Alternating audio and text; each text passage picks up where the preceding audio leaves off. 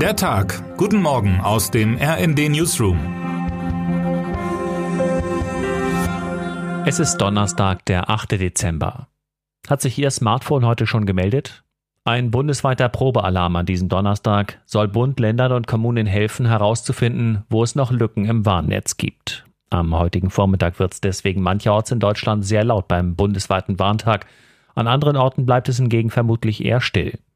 Hier und da werden Sirenen heulen, auf Anzeigentafeln von Kommunen und der Bahn soll gewarnt werden. Und an alle Handys mit einem halbwegs neuen Betriebssystem wird das Bundesamt für Bevölkerungsschutz und Katastrophenhilfe entsprechende Nachrichten verschicken. Solche Informationswege gibt es in Ländern wie Griechenland, Japan oder den USA schon länger. Hierzulande aber wird das für viele etwas ungewöhnlich sein.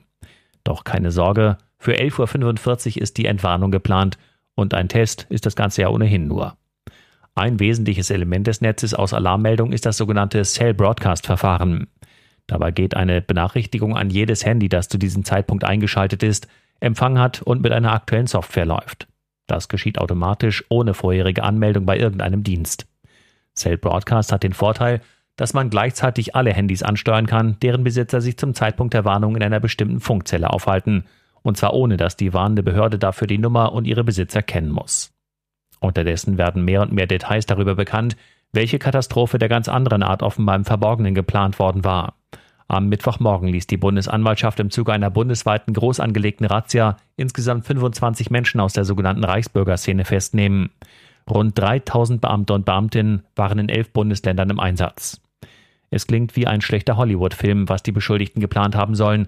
Nach Angaben der Bundesanwaltschaft wollten sie die staatliche Ordnung in Deutschland stürzen und durch eine eigene ersetzen.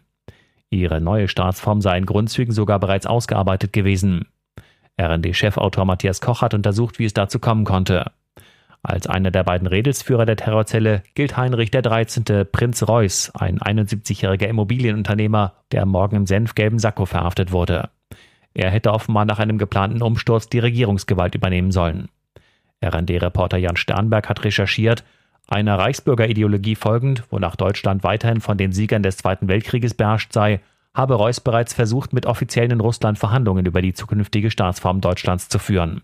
Von der Gruppe sei aber nicht nur eine Gefahr durch terroristische Angriffe ausgegangen, erklärt Peter Neumann, Terrorismus- und Extremismusexperte am King's College London im RD-Interview, sondern auch durch die Zersetzung des Staates. Denn Teile der Gruppe seien aktive und ehemalige Beschäftigte aus Polizei, Bundeswehr und Justiz gewesen. Dabei sollten sie die staatliche Ordnung eigentlich am stärksten verteidigen. Wie viel Katastrophenpotenzial schlummert in gewaltbereiten Gruppierungen im Land? Diese Frage muss sich Deutschland nach Aufdeckung dieses zuvor kaum vorstellbaren Komplotts nun stellen. Termine des Tages. Die EU-Innenminister stimmen heute über einen Beitritt von Kroatien, Bulgarien und Rumänien zum Schengen-Raum ab. Zudem soll es um die gemeinsame Migrationspolitik und den Schutz kritischer Infrastruktur gehen. Das Verwaltungsgericht Berlin prüft heute mögliche Ansprüche der Adlon-Erben auf Rückübertragung des berühmten Hotels unter den Linden. Im Kern des Streits geht es um die Rolle der Familie im Nationalsozialismus und die Rechtmäßigkeit der Enteignung des Luxushauses. Wer heute wichtig wird. Kommt es heute endgültig zum Bruch zwischen Prince Harry und seiner Familie daheim in London? Oder war die ganze Aufregung der vergangenen Wochen einfach nur cleveres Marketing?